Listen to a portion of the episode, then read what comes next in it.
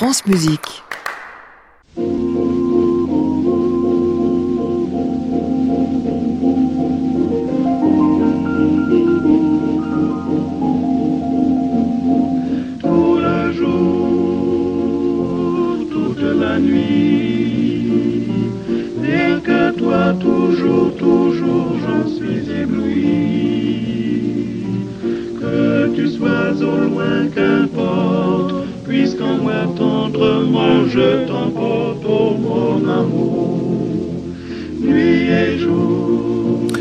Bonsoir à tous et bienvenue dans le Classic Club, votre émission du vendredi, le club des critiques pour parler des spectacles parfois, des disques souvent, c'est ce que nous ferons, du disque ce soir avec les derniers opus discographicus, je sais pas si on dit comme ça, de Paavo Yervi, Santu Mathias Rouvali, Olga Peretiatko, Isabelle Faust, François-Xavier Roth et Joyce Di Donato. Pour cela, ils sont trois à m'avoir rejoint ce soir, Benoît Fauché de l'AFP et de Diapason, Philippe Venturini des Échos et de Classica, Christian Merlin du Figaro. Nous sommes ensemble jusqu'à 23h bien sûr.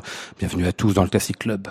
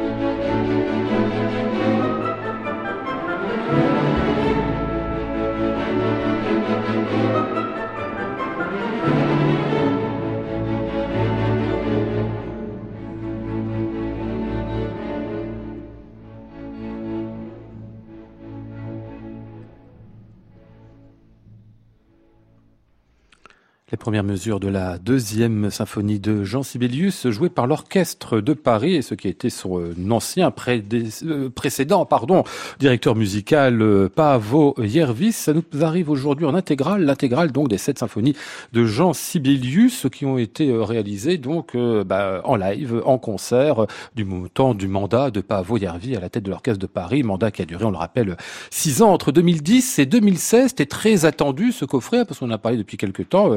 Christian Merlin, est très attendu aussi parce que ce sera vraiment le, le dernier grand disque, grand coffret, héritage de Pavoyervi à Paris d'une part, et d'autre part, c'est la première fois qu'un orchestre français enregistre l'intégrale des symphonies de Sibelius. C'est pas rien. Euh, c'est un répertoire qui a longtemps été très peu pratiqué et très peu connu en France, alors que euh, en Grande-Bretagne, par exemple, Sibelius est adulé depuis euh, avant-guerre, même, mhm. on va dire. Et je parle même pas des pays nordiques, bien sûr, et, et germaniques. Et Pavoyervi, quand il est arrivé à l'orchestre de Paris, a tout, tout de suite fixé certaines priorités à son mandat en termes de répertoire et dit qu'il il allait beaucoup axer son travail sur le répertoire nordique, mmh. parce qu'il considère tout simplement qu'un directeur musical doit euh, apporter quelque chose à un orchestre, un savoir-faire, et peut-être ouvrir euh, l'horizon. La musique de Sibelius est très particulière, et donc je pense qu'il a fallu aux musiciens de l'orchestre de Paris euh, un temps d'adaptation. Mmh. Il, leur a fallu l'apprivoiser. Il y a notamment des couleurs et des équilibres instrumentaux qui sont très inhabituels. Vous l'avez déjà fait avec Salonens aussi, si je me souviens oui, bien. Oui, mais de manière très sporadique, vraiment à chaque fois. Mmh. Et puis c'était toujours euh, toujours les mêmes œuvres, jamais jamais les, les, les sept symphonies. J'avais même entendu dans le temps 6 et 7 par Vladimir Ashkenazi, mais à chaque fois c'est euh, c'est vraiment au coup par coup. Mmh. Et euh, donc on attendait beaucoup de ça. Vous avez raison. L'année dernière, on avait fait presque toute une émission Pavo Yervi parce qu'il sortait au moins quatre nouveautés en même mmh. temps. Il aurait dû y avoir celle-ci et elle était bloquée. Je ne sais pas pourquoi, pour des questions de droit peut-être. Euh, elle a mis pas mal de temps à sortir. Alors, euh, parlons peu, parlons bien. Euh, je suis un tout petit peu déçu. par ce coffret parce que j'en attendais beaucoup et parce que je les ai entendus en concert, ces symphonies, et il y avait dans la salle un effet euh, euh, euh, assez physique et assez magnétique que je ne retrouve pas au disque. Ça arrive parfois. Euh, ça peut être une question de prise de son. Ce sont des prises live à chaque fois dans deux salles différentes, mmh. salle Playel et Philharmonie de, de Paris. C'est peut-être aussi le fait que Pavo Yervi, j'ai l'impression, a cherché le plus possible à mettre en évidence la construction de, de, cette musique et à ne pas se perdre dans des, dans des intentions mmh. narratives particulières et du coup, cette sobriété qui l'honore, euh, ben, parfois est à la limite de la neutralité. Et il y a une forme d'inertie dans tout hmm. ça qui fait que je ne retrouve pas tout à fait mon Sibelius et même pas tout à fait celui que j'avais euh, parfois ressenti en concert. Ah, Philippe Venturini euh, oui, je suis, je suis assez d'accord. Effectivement, le, le, mot de neutralité, c'est mais assez vite venu à l'esprit quand j'ai écouté cette cette intégrale. C'est vraiment, on l'a mentionné, il y a deux, deux donc deux salles, un Playel puis la Philharmonie, et ça s'entend. Enfin, la prise de son euh, restitue bien. Je trouve que l'acoustique des deux salles, la, la, Playel, le son est quand même un peu plus compact, un peu plus un peu plus gris, je trouve, et ça respire davantage euh, à la Philharmonie. Euh, cela dit, c'est vrai que tout, l'effort à la fois de clarté, de transparence, de lisibilité est quand même bien rendu, euh, quelle que soit la, salle dans laquelle chacune des sept symphonies a été enregistrée. Mais quand on a dans l'oreille d'autres intégrales, et il y en a quand même beaucoup aujourd'hui, euh, depuis quand même plusieurs dizaines d'années, je trouve que celle de Pavoyervi, malgré toutes les, les qualités hein, qu'a souligné Christian Merlin, manque un peu de manque un peu de souffle, manque un hmm. peu de d'âpreté. Euh, Ça décolle pas. Oui, voilà, de hmm. poésie parfois aussi. C'est vrai qu'il y a une sorte de un peu d'inertie parce que c'est un excès de, de, prudence, de, de manque de familiarité aussi de l'orchestre avec ce, ce, répertoire, même si le chef euh, connaît cette musique de, depuis toujours. Donc moi aussi j'ai enfin, on était tous à, attendre beaucoup de cette intégrale et bah, du fait, vu qu'on en attendait beaucoup, peut-être eh qu'on est un petit peu déçu aussi. Mmh. Benoît Alors moi, j'en entendais absolument rien. Non, je, vais être, je vais être franc et, direct avec vous parce que je ne savais pas que ce coffret allait, sortir et euh, mais à culpa, j'avais pas entendu les concerts. Voilà, donc voilà. Donc voilà, je suis arrivé avec une oreille complètement vierge, neuve sur ce répertoire que je connais un peu, mais enfin que je, que je redécouvre toujours avec avec beaucoup de bonheur et je trouve que c'est pas si mal. Parce que ah on n'a pas dit que c'était mal. hein. mais, euh, mais quand même. Je trouve que globalement, euh, il y a une construction. Enfin, on sent un travail approfondi. euh, je trouve qu'il y, a rien d'absolument euh, condamnable ah ou fautif ou ou même ou même limité en termes de, de déploiement, etc. C'est c'est quand même du, de la très bel ouvrage, un très bel orchestre. Alors évidemment, il y a toujours ce son un peu compact à la Yervi. Hein. On mm. pourrait de temps en temps attendre un, son un peu plus lumineux comme eh ça, qui, mm. qui, soit un, qui s'ouvre un, voilà, un peu plus, déployé, disons. Mm. On l'a pas tout à fait, mais euh, moi je trouve qu'il fait bien vivre en même temps les contrastes entre entre les symphonies, parce que entre la première, la romantique, puis ce, ce monument de la septième, et puis ça passe par évidemment euh, des, des, on va dire des langages plus modernes ou au contraire un peu plus folk, etc il fait vivre quand même cette diversité-là, et ça, ça ne peut être qu'un grand chef qui a vraiment approfondi ce, ce répertoire. Et je trouve que globalement, les musiciens bah, se laissent guider sur ce chemin qui, évidemment, dans son intégralité, était assez neuf pour eux. Alors après, qu'est-ce qu'on fait d'un tel coffret? Est-ce qu'on le publie? C'est peut-être la question. Peut-être qu'ils se sont dit qu'est-ce qu'on en fait? Mmh. Est-ce qu'on le garde plutôt genre archive Allez, on le balancera au 100 ans de l'orchestre. Euh, voilà. Ça est encore là. Ils ont décidé de le sortir. Ben moi, je trouve que la proposition est plutôt intéressante. Et puis voilà, un mélomane français qui a envie de se dire tiens, que donne un grand orchestre français dans ce répertoire? Eh bien, euh, la proposition, elle tient la route. Ça dit peut-être aussi quelque chose du rapport au disque aujourd'hui, et notamment pour mhm. les orchestres symphoniques, euh, parce que il y a euh, quelques années de cela, on, on, aurait fait sans doute une version de studio, ou alors en tout cas, on aurait attendu que l'orchestre les jouait plusieurs fois euh, chaque symphonie. Là, on a un peu l'impression que c'est une prise de concert à chaque fois, et, et que l'orchestre certainement aurait encore approfondi après. Mhm. mais il est évident, comme l'a dit Benoît, ça joue très bien. Hein, mhm. on a la confirmation que l'orchestre de Paris est, euh, en tout cas, devenu un très très bel orchestre, mais ça ne va pas tout à fait au-delà. Et, et peut-être que, euh, parce qu'on a parlé quand même de l'ensemble, si on rentre un peu dans le détail. Il me semble qu'il y a certaines symphonies qui sont peut-être un peu plus réussies que d'autres. Alors peut-être pas les, les, grands chevaux de bataille comme la, la 2, la 5, mhm.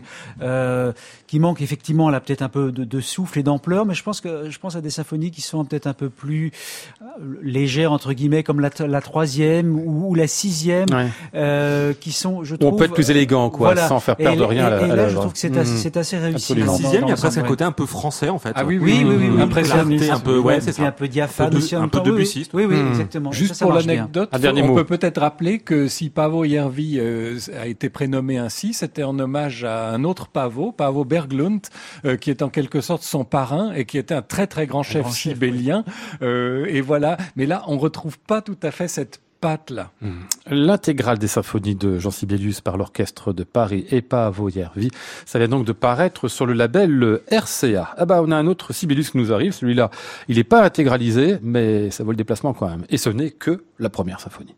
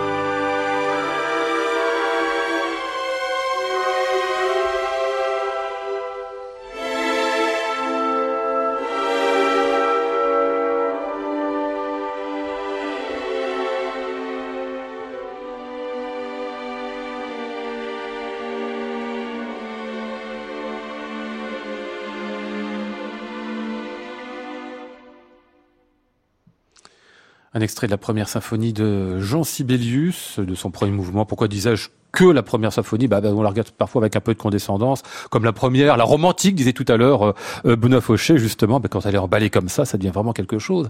Euh, L'orchestre symphonique de Göteborg qu'on entendait euh, ici, qui fut d'ailleurs longtemps dirigé par Néhémeux Yervi, le père de euh, Paavo, et ici un certain Santu Mathias Rouvali, que j'ai jamais vu en concert, dont j'ai entendu parler un peu. Qui, qui, qui est ce personnage oui, Philippe Venturini À Radio France, je crois, il y a, il y a, oui, il y a un mois, il dirigeait un concert avec du Petrouchka notamment. C'est un jeune finlandais de 34 ans qui est, je pense, vraiment un des grands, grands chefs de, de demain, fils de musicien de l'orchestre de Lati, je crois, donc euh, finlandais. Alors, il dirige, il est directeur musical donc de cet orchestre de Göteborg en Suède ouais. depuis 2017. Et cette même année, son compatriote euh, Esa-Pekka Salonen l'a appelé euh, à Londres au Philharmonia comme premier chef euh, invité. Donc c'est vraiment quelqu'un qui commence à avoir une, une belle carrière et sur, sur, sur, qui vraiment il faut, il faut compter. Et euh, c'est un peu le hasard de, de l'actualité du 10, parce qu'effectivement, cette première télescope, cette intégrale euh, de euh, Pavo Yervi, mais en fait, c'est le, la, le, premier volet d'une intégrale qui est, mmh. qui est également prévu avec euh, l'orchestre Göteborg. Et je pense que ça, ça promet quand même, si tout le cycle est euh, à l'image de cette première qui est totalement euh, éruptive. Ouais. Il, y a, il, y a un, il, y a un, mélange de... C'est un peu le feu sous la glace, je trouve, cette première de Sibelius par euh, Rouvali. C'est-à-dire que c'est extrêmement tenu, extrêmement tendu, très contrôlé, mais en même temps tout ce qu'on a pu reprocher à la, à la, la version, là, en tout cas cette intégrale Yervi Orchestre de Paris, la flamme qui ouais, manquait, oui. le l'âpreté, euh, le le côté extrêmement agré enfin, agressif, dans le sens positif du terme. On va, on va pas faire des raccourcis un peu à, à, à, trop rapides, mais c'est vrai qu'il est, de, il est percussionniste de, de formation, ah oui. et mmh. je trouve qu'il y a une sorte d'énergie, de précision rythmique, ouais. de d'énergie aussi dans les, dans, dans les rythmes qu'on retrouve dans sa, dans sa direction et dans cette première de, de Sibelius. Ah, Benoît Fauché. Oui, c'est ça. Si on veut faire un peu chic, euh, il y a une, une agogie comme ça qui est mmh. très, très, très mobile, quoi, qui fait. Alors, est-ce que c'est le, le percussionniste Enfin, on entend qu'elle claque ses, ah, ses oui, percussions. Oui, oui. donc, je pense qu'il a, il a recherché hein, ce, euh, ce côté très, très pulsé, très percussif. Ouais, moi j'aime, j'aime beaucoup cette, euh, cette version que je trouve très fraîche. Alors, on se dit, bah voilà, c'est, la version d'un jeune de, de 33 ans au moment où, où il, l'a enregistré, euh, mais en même temps euh, avec un orchestre qui a, qui a, qui a quand même de la bouteille, qui a été vraiment forgé, on peut le dire, hein, dans les dans les années 80 par par Neme Yervi, euh, avec lequel il a, il a, il a joué beaucoup de Sibelius, enregistré euh, tous les poèmes symphoniques de Sibelius. Voilà, et, et donc donc je présume qu'il vient avec ce, avec ouais. ce bagage-là, et en même temps, je crois que bah voilà, il, il joue le jeu de, de se plier à, à la lecture nouvelle d'un chef, euh, et cette lecture, elle est assez passionnante parce que effectivement, on pourrait dire ouais, bon, la première, bon c'est sympa, mmh. c'est un petit, c'est un amuse-bouche quoi. Euh, voilà, il y a un petit côté pathétique, Tchaïkovski, sympathique, euh, voilà.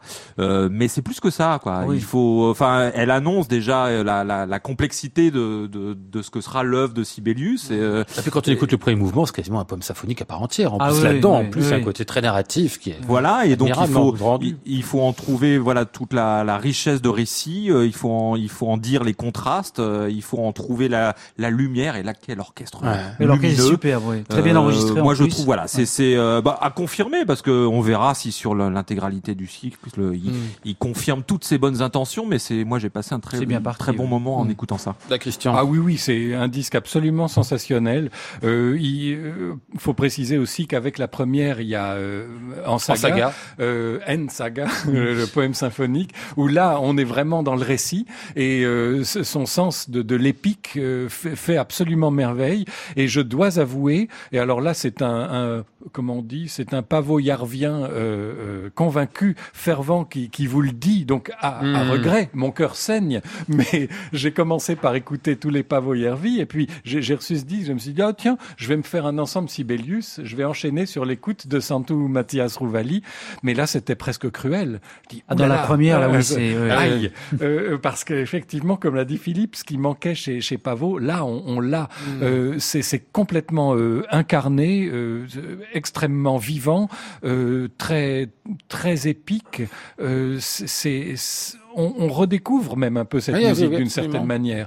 Euh, il, la sort de toute sa gangue justement de tchaïkovskienne, donc c'est absolument magnifique. L'occasion aussi de rappeler qu'il y a quand même des orchestres dans les pays nordiques qui sont de tout premier ordre. Et puis pour l'anecdote, quand Nemeyervi était directeur musical de, de, du symphonique de Göteborg, au violoncelle solo, il y avait une certaine Susanna ah Melki, ah oui. qui est devenue en chef d'orchestre, bah, chef d'orchestre, pas la plus maladroite, et notamment excellente dans Sibelius aussi. Ah, c'est un magnifique disque, et il faut le voir aussi, Rouvali, ah parce que il a, il a une sorte de danse quand il est au pupitre. Il est très chorégraphique, un peu Seiji Ozawa, mais en plus il est dégingandé.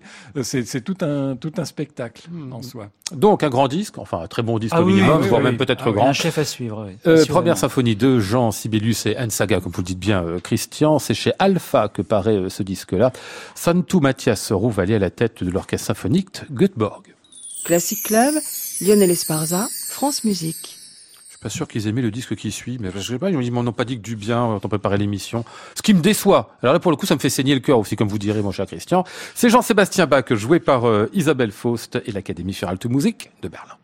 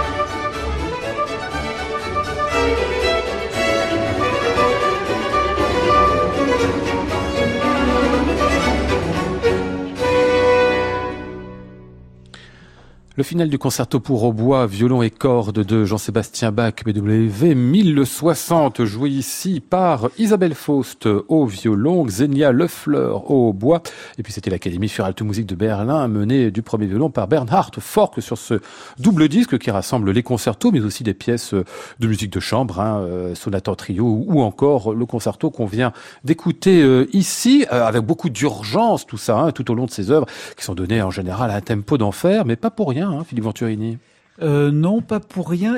Enfin, je trouve que avant peut-être de, parler de l'interprétation, je trouve que ce qui est intéressant dans ce programme, c'est le bah, justement, plutôt, c'est son programme qui je trouve très habilement fait parce que c'est un double album, vous l'avez dit, donc c'est pas seulement les trois euh, concertos pour euh, violon habituels, mais autour il y a des concerto et une, une suite, la deuxième, dans des versions que l'on connaît pas ou peu, euh, dans des versions dites originales, mhm. euh, parce qu'on connaît plutôt les versions pour clavecin ou la, la, la deuxième suite avec euh, flûte solo, là c'est avec violon solo. Donc il y a un exercice de reconstitution des versions originales des concertos de Bach qui est quelque chose qui occupe beaucoup les musicologues depuis depuis quelques années et qui donne parfois lieu à des découvertes euh, assez savoureuses. En tout cas, ça permet de réentendre différemment ses œuvres. C'est vrai que dans la deuxième suite avec un violon ou d'une flûte pardon. Ah c'est assez original. De la badinerie, par exemple, ça surprend. C'est hein. pas forcément convaincant, mais parce que ça bouscule un peu nos habitudes d'écoute, mais en même temps, c'est intéressant.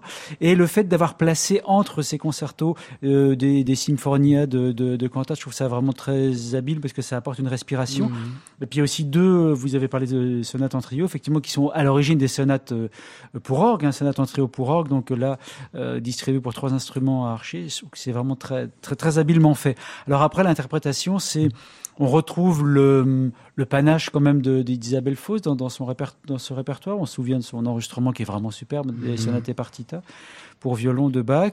Euh, le style assez, euh, vous avez parlé d'urgence, effectivement assez, assez volontaire, assez déterminé. Hein, L'Académie für Alte Musik quand elle s'empare de la musique de Bach, c'est-à-dire qu'il n'y a, a, pas vraiment de temps mort. En même temps, il y a quand même une certaine poésie, je dirais, je parlerai pas, je parlerai pas d'abandon quand même, parce que mmh, pas jusque là dans les mouvements lents, parce qu'on on, conserve quand même sa, sa maîtrise et, et l'œil euh, rivé sur le sur la partition. Mais je trouve que c'est un ensemble euh, qui est vraiment vraiment réussi. Mmh. Christian Merlin, vous que ça n'a pas plu, je crois. Non, hein ça, ah, pas, pas de, de, toute façon, le jour où quelque chose euh, fait par Isabelle Faust ne me plaira pas, euh, euh, cela dit, si je dis une bêtise, parce que je l'ai déjà éliminé à l'aveugle en tribune des critiques. Ah, c'est ça, ouais. Mais je m'en suis voulu, euh, je m'en veux encore maintenant, aujourd'hui. Non, c'est pas mon Isabelle Faust préféré, et même, j'allais dire, dans Bach, parce que comme dit Philippe, il y a les sonates et partitas qui sont de toute beauté, et sans doute la version, moi, que je, moderne, que je recommanderais, et puis celle euh, enfin moderne baroque. Je, je, voilà, voilà, baroque moderne ou l'inverse. Je, me comprends. et puis celle avec clavecin avec Christian Bezuidenhout qui était de, de, vraiment absolument magnifique. Là, je crois qu'il y a deux choses qui m'ont peut-être un peu refroidi euh, dans une réalisation par ailleurs euh, magnifique, exemplaire. Euh, c'est d'une part peut-être le programme, curieusement, ah oui qui, qui est passionnant, mais euh, presque démonstratif, j'allais dire, voire un tout petit peu de didactique. C'est comme si on avait voulu nous montrer, alors voilà, euh, les, les, différentes facettes du violon euh, d'ensemble, violon soliste d'ensemble chez Bach. Et, ça permet une variété aussi, si on écoute de manière oui, mais alors, doucante, je dirais. Il y a des choses qui pour moi, alors là c'est très subjectif, ne marche absolument pas. J'ai jamais aimé par exemple le BWV 1052 qui est le plus connu des concertos hmm. pour clavier de Bach au violon. Je, je, trouve que ça ne marche absolument pas et que le son du coup est un peu un peu frêle. Hmm. Euh, donc il y a cet aspect-là. Pourtant, euh, excusez-moi, on, on, est à peu près certain que c'était à l'origine vraiment un concerto je, pour je suis bien d'accord, mais c'est de la re, c'est de la reconstruction. C'est peut-être ça qui me gêne. C'est un peu ce côté reconstitution. Et puis alors, euh, ce que vous appelez de l'urgence, moi j'ai trouvé ça un peu pet sec quand même. Euh, L'Académie für Alte Musik, c'est. Oh bah, ils sont comme ça, on les connaît. Hein, c'est pas, pas une découverte. Peut-être hein. qu'il y a des répertoires où ça, ça vous prend plus euh, aux tripes. Là, j'ai trouvé ça un tout petit peu sévère. Un petit peu raide. Mais, mais, mais, hmm. voilà, mais c'est magnifiquement hmm. fait. Hein. Benoît. Oui, euh, Christian a assez raison. Il y a un petit côté dans Merci, ce programme. Euh, dans, oui, c'est pas tous les jours. Donc, il, y a, il, y a, un côté quand il y en a plus, il y en a encore. Vous voyez ce que je veux dire euh, C'est-à-dire que bon, voilà, on, on, on sait qui était un, en plus un grand violoniste. il, voilà, il a il, il a conçu ces, ces trois concertos. Il a conçu d'autres œuvres un peu différemment. En tout cas, il les a fait évoluer différemment. Alors on peut on peut tout revoir et se dire tiens bah euh, voilà euh, essayons de mettre du violon un peu dans tout ça. Mais bon c'est il y a un espèce de geste un peu un peu musicologique euh, et fondé hein. j'ai oui fondé historiographique mais est-ce que ça fait un bon disque du début à la fin? Je suis pas sûr. Voilà enfin je après je c'est extrêmement bien fait. On est en présence de gens extrêmement euh, éduqués passionnants intelligents. Alors quand on est intelligent faut essayer de d'éviter de trop le montrer parce que le risque c'est que ça s'entende un peu et que du coup ça, je trouve ça, ça anesthésie un petit peu le, le plaisir de découverte un peu gratuit et simple de l'auditeur. Il faut pas, ce que je veux dire, c'est qu'il faut pas être complètement plombé par le, le, la démonstration. Quoi. C'est, c'est, c'est toujours un peu le risque. Là, je trouve un peu de sécheresse dans, dans le geste de l'Académie de Furalte Musique euh, de Berlin. C'est pas le cas d'Isabelle Faust, c'est Ah vrai. oui, ça, c'est vrai. Euh, en revanche, évidemment, elle a son violon euh, qui est monté comme il est monté. Et moi, j'aime bien. C'est vrai que j'aime bien. J'aime bien les, les, les sonorités, on va dire un peu plus opulentes que ça. Et Mhm. ça le reste. son est superbe. C'est le- un le- Jacob Steiner. le son est beau, mais évidemment, on est on est quand même plutôt dans dans, dans un geste assez affiné euh, que que je respecte. Mais Ah, de mais temps en temps, j'aimerais un il y peu, a- il y a du grain j'aimerais un peu plus de violon. un peu plus de chair. Donc il y a une grande artiste, il y a une grande virtuose, Ah, elle est très très bien entourée.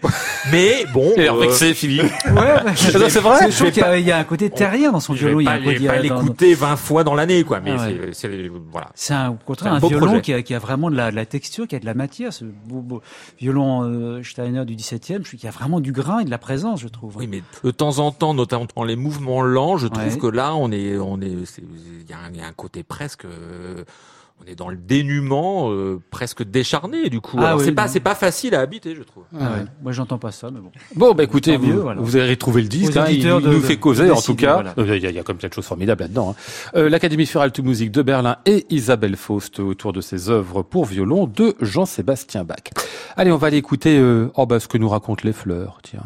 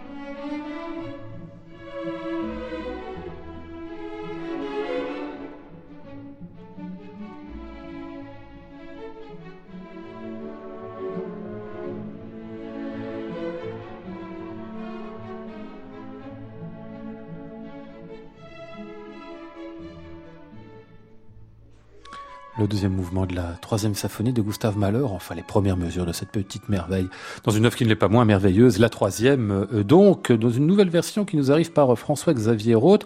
On sait qu'il est directeur musical de l'orchestre du Götzenich de Cologne, orchestre qui créa cette troisième symphonie sous la direction de Mahler lui-même en 1902, donc euh, au cœur de son mandat, eh bien, François-Xavier Roth a souhaité enregistrer cette œuvre qui est largement plus que, que symbolique. Benoît Fauché.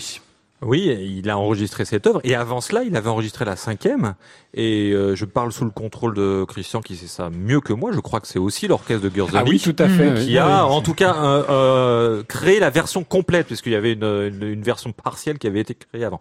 Euh, donc, on peut dire que c'est un orchestre qui, qui a ça dans le sang. Alors, déjà, Gurzoni, c'est vraiment un orchestre de, de, de, de tradition. C'est probablement pas euh, un des principaux orchestres allemands en termes de, de, de, rayonnement. Mais c'est un, un orchestre qui joue superbement bien, avec cette qualité euh, de legato. Alors là, dans ce mouvement, c'est parce qu'on entend le, mieux, évidemment, le, le, le, legato, mais je vous, invite à écouter le, grand adagio là, qui, termine cette symphonie, dont je pense qu'on peut dire que c'est peut-être la plus grande page de Malheur euh, qui se déploie comme ça sur euh, sur 25 minutes et c'est c'est vraiment un très très grand moment. Là on a on a l'impression d'entendre un quatuor à cordes quoi. C'est c'est mmh. très très très bien fait et en même temps il y a il y a une espèce de construction comme ça. Enfin je veux dire le il y a une construction de, de des plans sonores. Euh, il y a presque des moments épiques aussi que que François Xavier Roth arrive très très bien à restituer. Euh, il faut aussi le voir sur YouTube, c'est-à-dire que le, le, la symphonie est, est, sur YouTube. Enfin, cet enregistrement-là, puisque c'est une prise de concert, euh, en plusieurs, en plusieurs, euh, en plusieurs mouvements. Les, les différents mouvements y sont, et on le voit euh, sculpter, euh, sculpter sa matière et sculpter sa vision à main nue. Il n'a pas de baguette. il le fait. ça m'a rappelé un peu les, les moulinets à la Gergiev. C'est très différent, évidemment, puisque là c'est plutôt le geste à main nue d'un chef qui vient plutôt d'une tradition un peu baroque, hein, puisqu'il en, il en dirige. Mais c'est très bien fait. C'est à la fois très intériorisé. Euh, voilà, il n'y a pas il y a pas d'esbrouf et en même temps c'est tenu. Enfin, c'est un, c'est un, c'est un, un orchestre qui a comme ça une, cohésion. Je trouve que je trouve c'est une très belle troisième de malheur si on faisait un podium, peut-être qu'il serait pas sur le, podium, il faut, vu, vu la discographie, mais c'est une très Vraiment très bien. Euh, Christian Merlin. Alors je serais peut-être pas aussi positif que ça et en même temps je ne peux pas être négatif. Et c'est souvent ce qui m'arrive avec François-Xavier Roth, euh, bon, sur lequel on a été parfois très sévère dans, dans, cette émission. Mais euh, c'est euh, d'autres fois non d'ailleurs, je t'ai signalé aussi. Hein. Et, et, et, là en fait, euh, c'est une sorte d'entre-deux que je ressens parfois avec lui et notamment quand il dirige d'autres orchestres que les siècles qui est son orchestre, où là je trouve qu'il y a plus de prise de risque et d'invention. Euh, ici, euh, ça m'a fait un effet que, je ressens parfois avec ce chef, qui est que quand ça commence, je me dis tout ce que vient de dire Benoît, euh, je dis ah oui quand même c'est un bel orchestre, ah oui c'est maîtrisé, c'est construit, euh, il sait où il va, ah oui il y a une belle transparence, et puis au bout de 10-15 minutes, je commence à m'en désintéresser un peu parce que j'y entends, je vais réemployer le même mot que tout à l'heure pour pas voyer vie, une forme de neutralité, euh, c'est-à-dire je trouve que ça manque pas mal de poésie, ça manque pas mal de sensualité. Euh, tout ce qui fait euh, quand même un peu le cœur de, de, cette symphonie, qui est à la fois très très narrative et en même temps très très panthéiste, mmh, très évocatrice. Mmh. Euh, et, et, donc, à un moment donné, je me demande où il veut exactement nous emmener avec ça. Et en même temps, je, suis obligé de reconnaître, par exemple, que ces choix de tempo, euh, tempi, sont, sont très justes euh, et, et, très cohérents. Il n'y a pas d'extravagance. Il y a même des effets stylistiques, comme certains glissandi, qui sont tout à fait malériens. Donc, je veux dire, les choses sont à leur place, mais euh, peut-être qu'il me manque le, le, le, truc en plus. Euh, Philippe Venturini.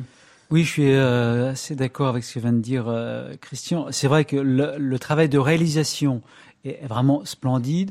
L'orchestre est formidable, l'homogénéité, la, précision, euh, tout ça est très bien rendu en plus euh, par la prise de son, qui est très réussie, qui installe un, bel espace.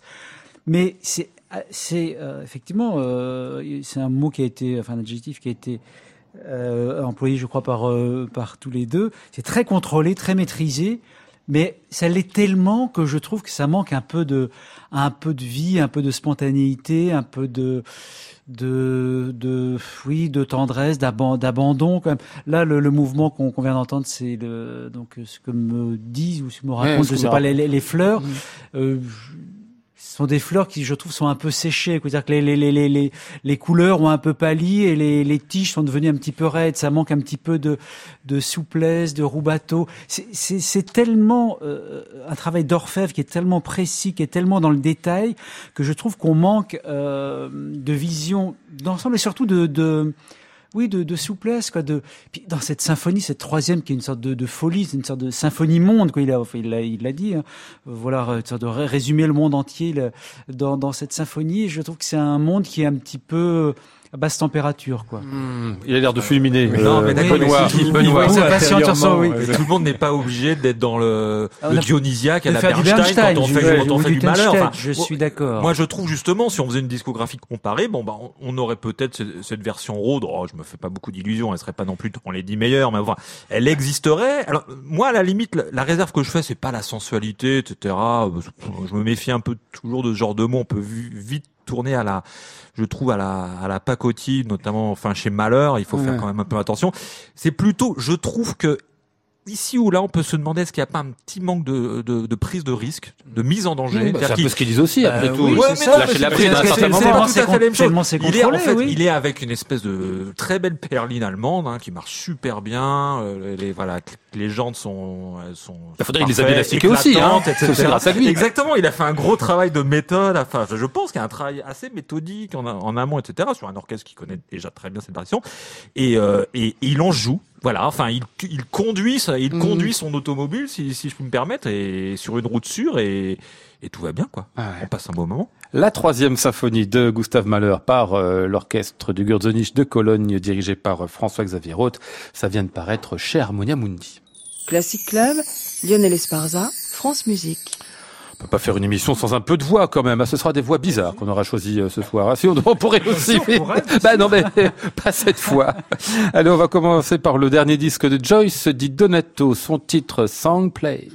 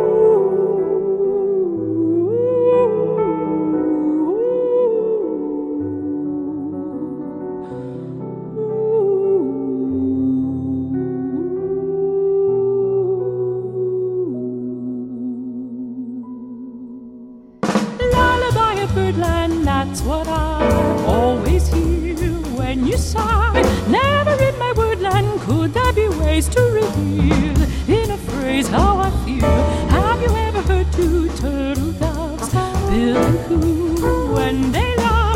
That's the kind of magic music we make with our lips when we kiss.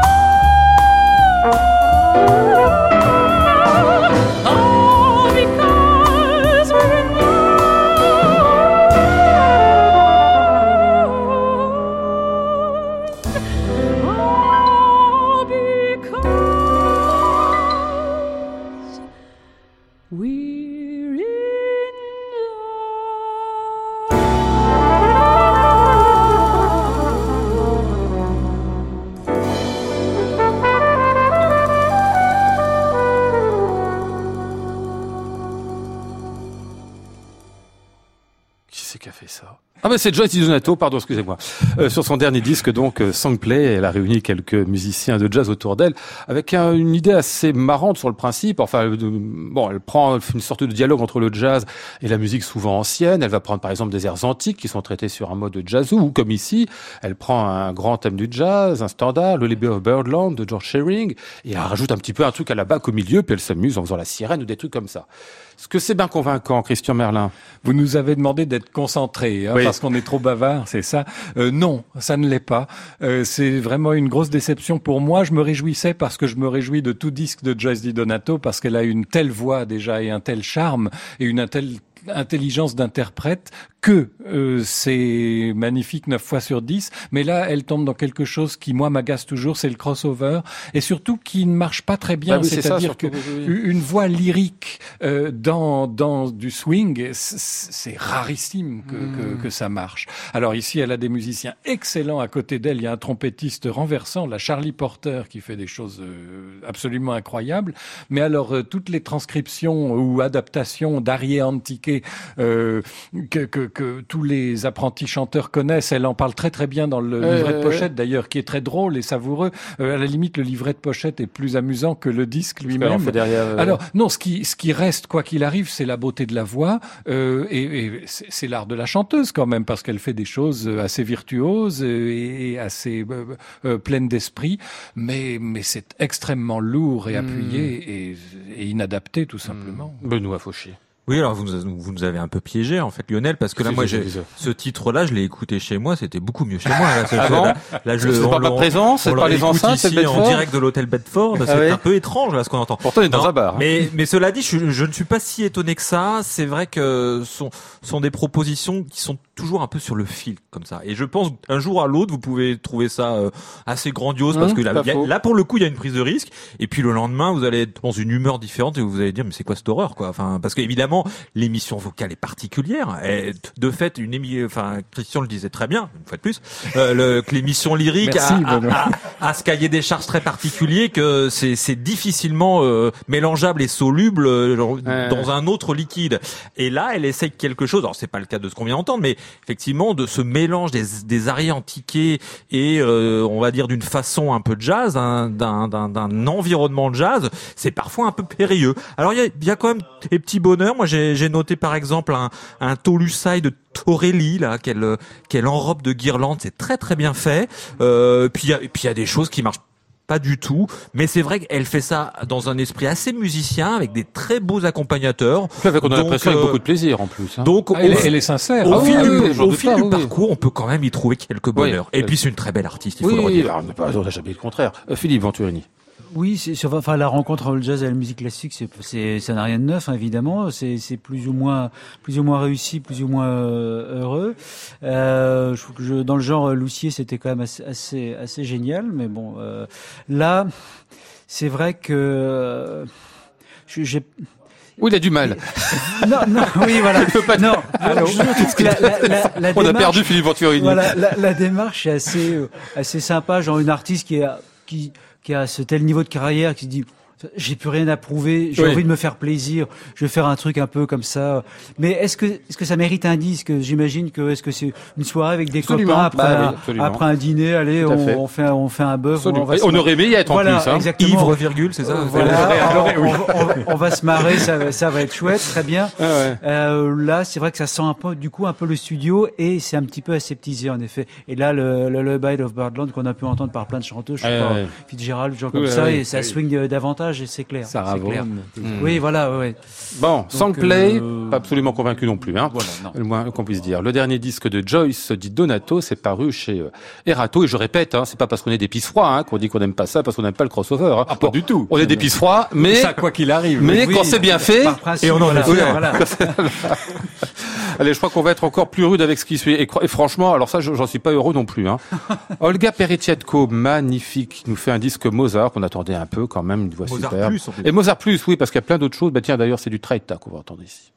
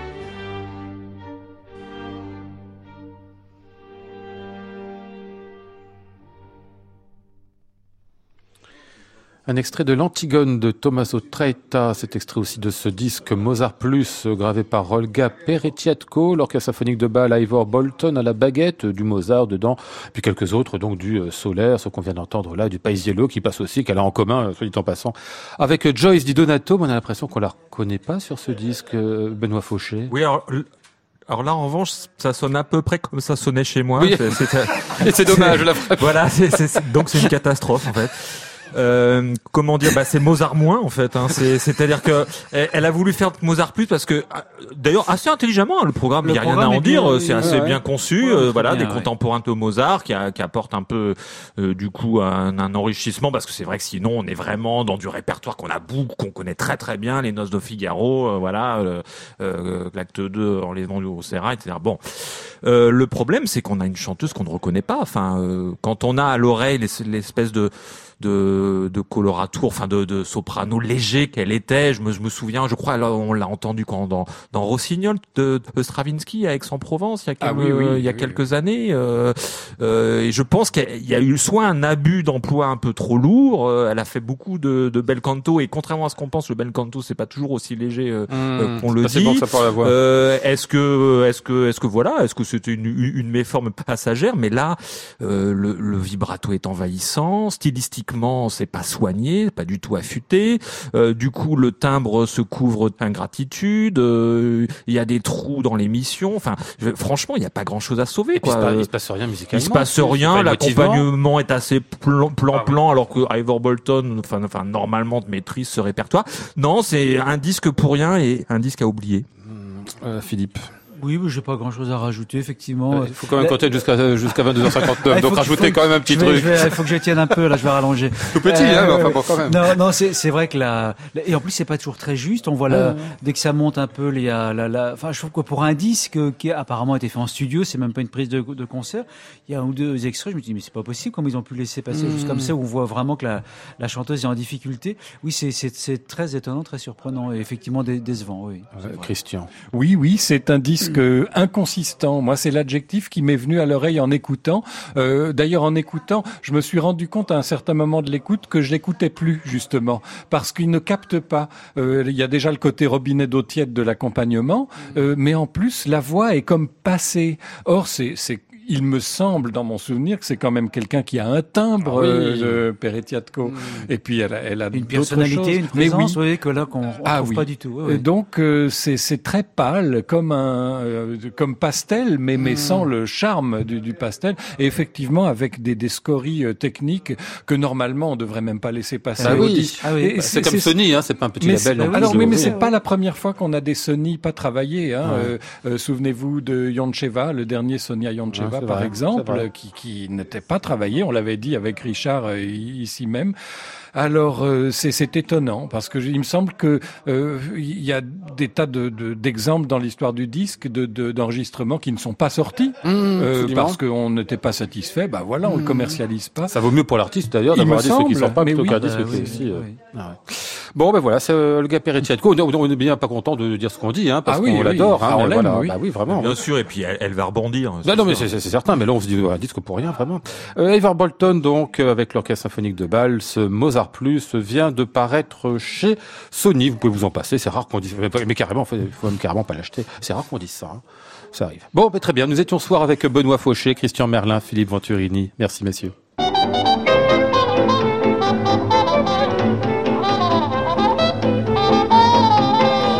Il y avait aussi juste à côté Maud Nourri, Charlotte Landru-Chandès, Antoine Courtin, Adrien Gaza et Thomas Robin.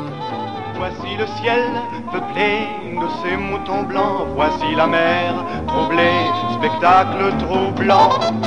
Je vous retrouve lundi pour une nouvelle semaine de Classic Club qui sera consacrée à Hector Berlioz. Des musiciens, des musicologues, des chanteurs et même des critiques viendront nous en parler. J'entends la ville qui me dit bonsoir. Et moi sur le quai de la gare, je dis de mon mieux des mots d'adieu. À réécouter sur francemusique.fr.